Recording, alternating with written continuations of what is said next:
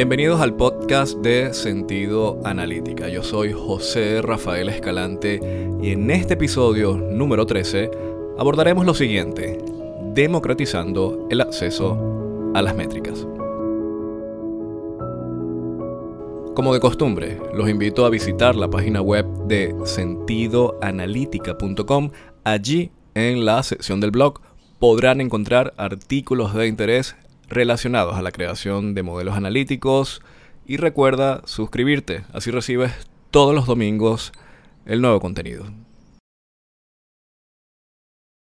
Damos inicio al podcast con un tema neurálgico para aquellas compañías que están en el proceso de adoptar el procesamiento de datos a partir de modelos analíticos. Recordemos que la gran mayoría de las compañías han utilizado por varias décadas de forma exclusiva Excel como herramienta predilecta en el plano analítico. Pero ahora, con estos ecosistemas mixtos que nos presenta Microsoft, tenemos la oportunidad de separar y combinar esfuerzos con Power BI. Y sobre este tema les hablaré un poco sobre lo que tiene que ver al acceso de las métricas o cálculos ya predefinidos. Vamos a hablar de acceso, democratización. Como primer punto tenemos lo que es honestidad y transparencia. Cuando se trabaja a nivel de modelos analíticos, el tipo de procesamiento es punto a punto. No hay personas intermedias que están modificando el cálculo. Esto garantiza, da transparencia de que el cálculo que se ha establecido luego de haber sido certificado y que esté en concordancia con los sistemas regulares de siempre. Por ejemplo, si SAP nos dice que allí da para el día de hoy a tal hora un millón de dólares, eso es lo que ofrece el modelo analítico en la capa semántica, lo que procesa Power BI o que posteriormente lo consumimos desde Excel. Recuerden, hay artículos anteriores sobre esto, sobre el nuevo posicionamiento de Power BI con Excel, el infinito, y un artículo les recomiendo que lo lean, se habla sobre el infinito entre Excel y Power BI. Todo esto se concatena, todo esto se relaciona, pero la honestidad y transparencia que ofrece un cálculo ya definido, certificado y masificado garantiza de que para ese proceso de toma de decisiones exista certidumbre, en un ambiente, en unos espacios en donde lo contrario, que es la incertidumbre, es común. Quiere decir de que las personas no tienen que estar constantemente ejecutando lo mismo por separado porque ya estos modelos analíticos de mayor robustez empresarial, pero con lo mejor del autoservicio del self-service BI, nos ofrecen. Segundo, tenemos lo que es estandarización y productividad. Es importante porque no se trata solamente de que algo sea preciso, sino que cumpla con los estándares de análisis y de cálculos ya predefinidos por un departamento, por una organización, por una junta directiva, por la visión macro de una compañía. La estandarización es importante porque no se trata solamente de que un departamento ejecute una fórmula, un criterio de análisis de una manera, sino que tiene que ser consecuente sobre toda la visión porque eso genera una mayor productividad. El hecho de que si usted establece el margen comercial, la manera en cómo usted está sopesando los costos menos los procesos de producción y de qué forma, cuánto le está quedando, cuál es ese proceso financiero. Eso no puede ser una fórmula que cada persona o que cada departamento o que cada individuo en ir y venir lo entienda, lo interprete o lo quiera calcular de una forma diferente. Existen estándares que los modelos analíticos garantizan de que se estén cumpliendo.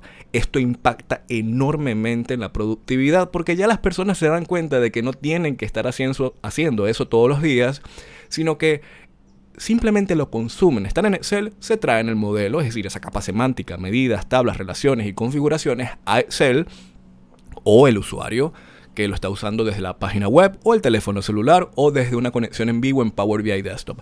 Lo importante es que esa democratización al acceso de las métricas nos hace más productivos, nos hace más rápidos. Y en contraste, cuando empezamos a ver la casa del vecino o de otras compañías que todavía están en ese proceso en el cual todavía se nota de que no están adaptándose a lo que ya es el presente, uno tiene cierta ventaja y fluidez en las operaciones diarias. Tercero, tenemos prejuicios y miedo al cambio. Esto es algo de las principales barreras yo al menos digo que en mi experiencia en estos últimos cinco años, lo que más frena no es ni el dinero, ni las tecnologías, ni los presupuestos, nada de eso. Es todo el entramado mental, toda esa telaraña mental de prejuicios, de miedos, de dudas, de cuál será el impacto procedimental en una serie de personas. Recuerden de que no, no, esto no impactaría tanto para los efectos quizás de una pyme, pero si usted trabaja en una compañía que tiene centenares de empleados o colaboradores, 100, 250, 500, 1000 o más empleados, un ligero cambio en la manera en cómo todas esas personas van a acceder a los datos, van a procesarlo o necesariamente van a tener que modificar ciertos aspectos por la propia automatización, por la seguridad de los datos, por la masificación, por la inmediatez, eso genera miedo. Número 4. Lo estoy dejando de número 4, pero pudiésemos haberlo plasmado de inicio, pero es identificar brechas de datos. Cuando los modelos analíticos empiezan a ser desplegados, uno o múltiples, esto depende mucho del estilo de gobernancia, de lo que se necesite estratégicamente a nivel de análisis de datos, em, conocimientos disponibles, em, presupuesto, es decir, esto es algo que es muy fluctuante, pero toda compañía tiene que identificar a dónde hay brechas, es decir, qué departamento está siendo excesivamente rápido para que no genere un conflicto en el otro. Cuando empezamos en este cambio que voy a hacer y voy a nombrar algo que es muy recurrente, que es esa transformación digital. La transformación digital tiene que ver, al menos en el plano analítico, con todo esto.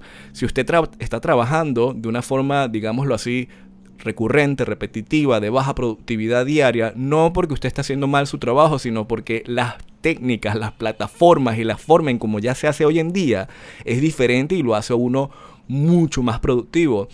Ese pequeño cambio del el pasado al presente actual genera brechas. Entonces tienes un departamento que puede ya tener acceso, modelos, técnicas, plataformas y de repente hay otros que dicen, epa, ustedes van demasiado rápidos, yo también necesito ese acceso para entonces mi gestión no se quede atrás.